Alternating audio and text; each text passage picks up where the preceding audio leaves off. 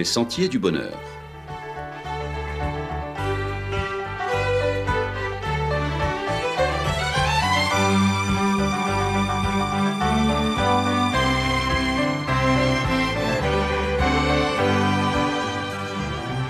Une émission qui vous apporte un message d'espérance, de paix, de joie et de confiance. Chers amis auditeurs, bonjour. La Bible nous étonne par ses prédictions réalisées.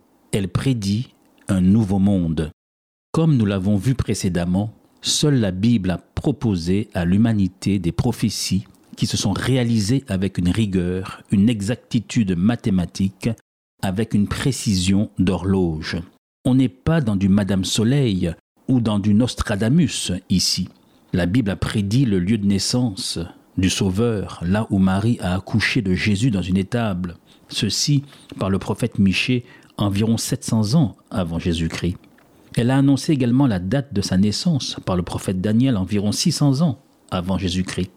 Elle a présenté des détails tels que le Sauveur qui entrerait à Jérusalem sur un anon par le prophète Zacharie environ 500 ans avant Jésus-Christ. Les Écritures ont également annoncé qu'il serait trahi par le prophète Zacharie toujours 500 ans avant Jésus-Christ, qu'il serait condamné injustement, maltraité, cloué sur une croix. On trouve cette prophétie sous la plume de David environ 1000 ans avant Jésus-Christ, que le Sauveur mourrait pour délivrer des hommes de leurs péchés, par le prophète Ésaïe, que ses vêtements seraient tirés au sort, qu'il y aurait de l'obscurité en plein midi au moment de sa mort, près de mille ans avant Jésus-Christ, qu'il ressusciterait après sa mort par le prophète Osée, 700 ans avant Jésus-Christ, qu'il monterait au ciel après sa mort, toujours par la plume de David, près de mille ans avant Jésus-Christ, pour ne citer que ces prophéties. Puis avec la prophétie suite au songe du roi Nebuchadnezzar, ayant rêvé d'une gigantesque statue composée de métaux de valeur décroissante, on voit la précision de la prophétie biblique. Babylone, l'empire dont la tête était d'or, fut conquise par les Médo-Perses, représentés par la poitrine et les bras d'argent. Ensuite vint la Grèce, représentée par un autre matériau, les reins, suivi par la monarchie de fer romaine. Pour emprunter la phrase de l'historien Édouard Gibbon, Rome tomba en 476 après Jésus-Christ et fut divisée en ce qui est devenu l'Europe moderne et ses nations. Il n'y a plus alors d'empire universel après l'empire romain, représenté par les jambes de fer. Ce sont alors les pieds avec ses orteils composés de fer et d'argile qui prennent place, ce qui indique la difficulté à faire alliance, à former un seul bloc.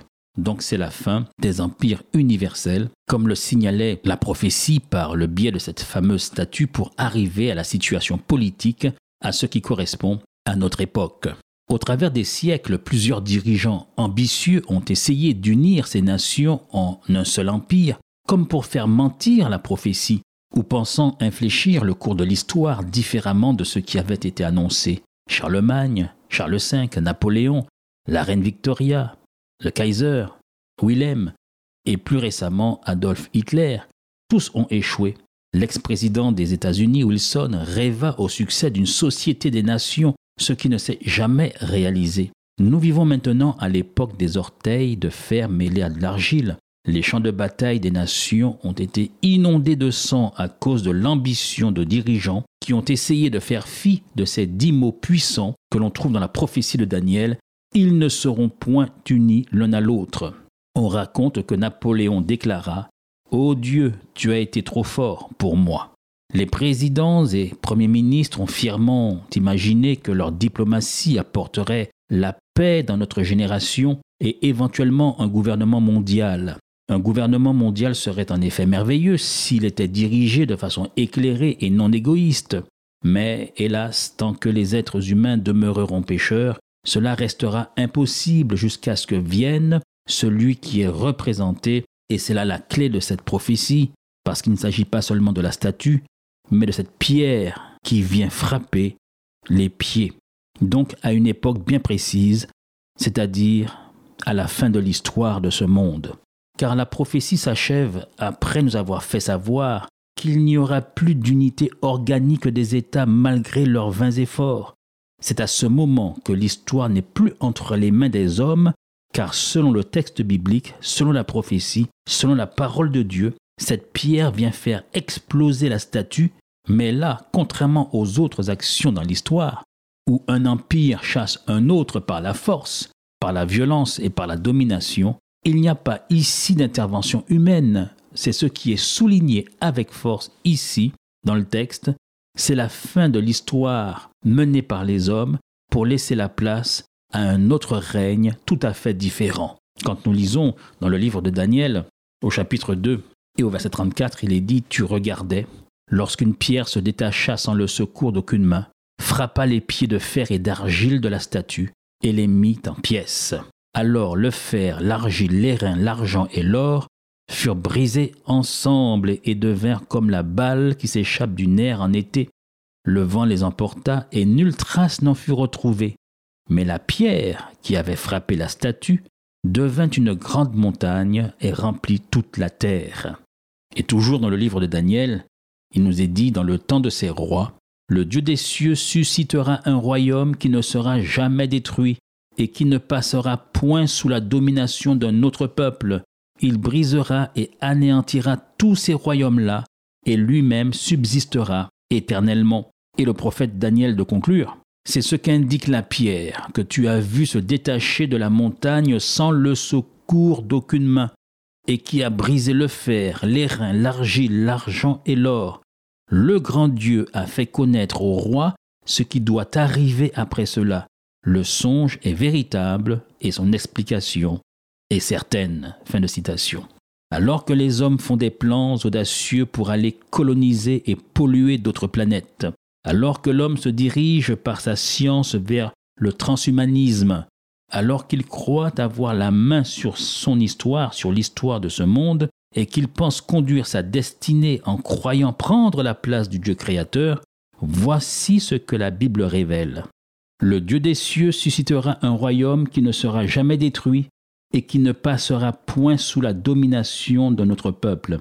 Il brisera et anéantira tous ces royaumes-là et lui-même subsistera éternellement.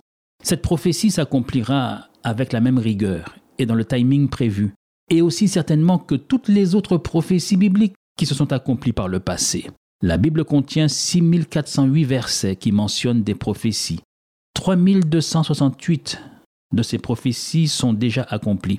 Les autres concernent des événements encore à venir. On constate un accord parfait entre la prophétie et sa réalisation. Aucun autre livre au monde ne peut présenter un tel bilan. Ce taux de vérité ou degré de certitude n'a nulle part son pareil. Seule la Bible manifeste ses preuves prophétiques remarquables, et elle le fait à une échelle si grande à rendre totalement absurde toute explication autre qu'une révélation divine. C'est comme si vous trouviez une montre suisse de luxe dans un désert et que vous persistiez à affirmer qu'elle serait venue là par hasard. Demandons-nous s'il est possible que tant de prophéties s'accomplissent sans une intervention de Dieu. Le prophète Ésaïe a pu dire Tes desseins, conçus à l'avance, se sont fidèlement accomplis. Et de poursuivre J'annonce dès le commencement ce qui doit arriver, et longtemps d'avance ce qui n'est pas encore accompli. Parole du Seigneur. C'est certain, le Dieu de la Bible revient selon sa promesse et instaurera un royaume de justice, un royaume éternel. Et si on ne peut douter des prophéties déjà réalisées, on ne peut donc douter de celles qui suivent, et surtout de celles sur l'instauration d'un nouveau royaume, le royaume de Dieu. Toute la question est donc de savoir, chers amis auditeurs, comment en faire partie. Là aussi la Bible répond. Lisez la Bible, restez à l'écoute de nos prochaines émissions et vous en saurez davantage. Il est urgent, cependant, de se préparer, car seuls y entreront dans ce nouveau royaume ceux qui s'y seront préparés à vivre selon non pas les valeurs éculées de ce monde qui passe et qui se fracasse, mais selon les valeurs de ce nouveau monde qui vient bientôt.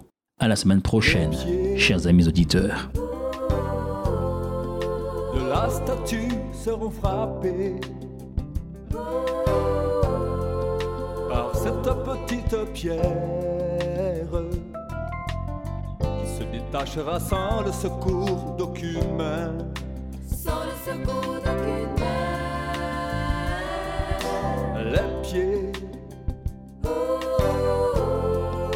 de la statue seront frappés. Elle se brisera par terre, car l'argile et le fer ne saliront point.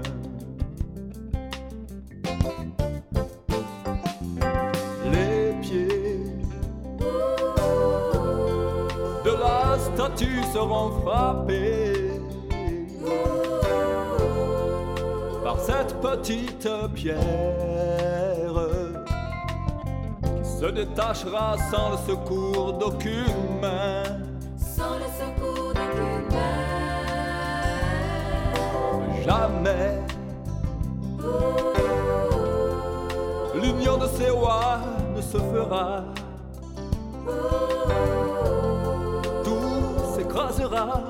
Terre. La parole de Dieu l'avait annoncé.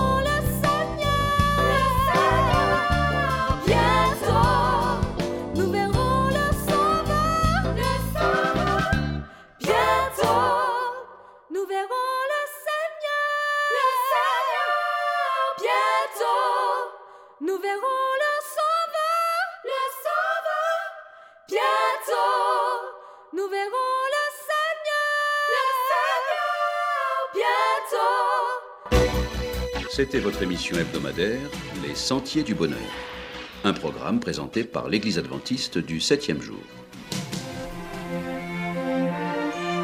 Aimeriez-vous lire le texte de la causerie d'aujourd'hui? Demandez-le. Il vous sera envoyé gracieusement. Nous tenons également à votre disposition notre cours de Bible gratuit par correspondance. Nous le recommandons vivement à tous nos auditeurs. Écrivez-nous aujourd'hui même. Voici notre adresse boîte postale 50 97 282 Le Lamentin CEDEX 2. Nous nous réjouissons à la pensée de vous retrouver à l'écoute la semaine prochaine à la même heure. À bientôt.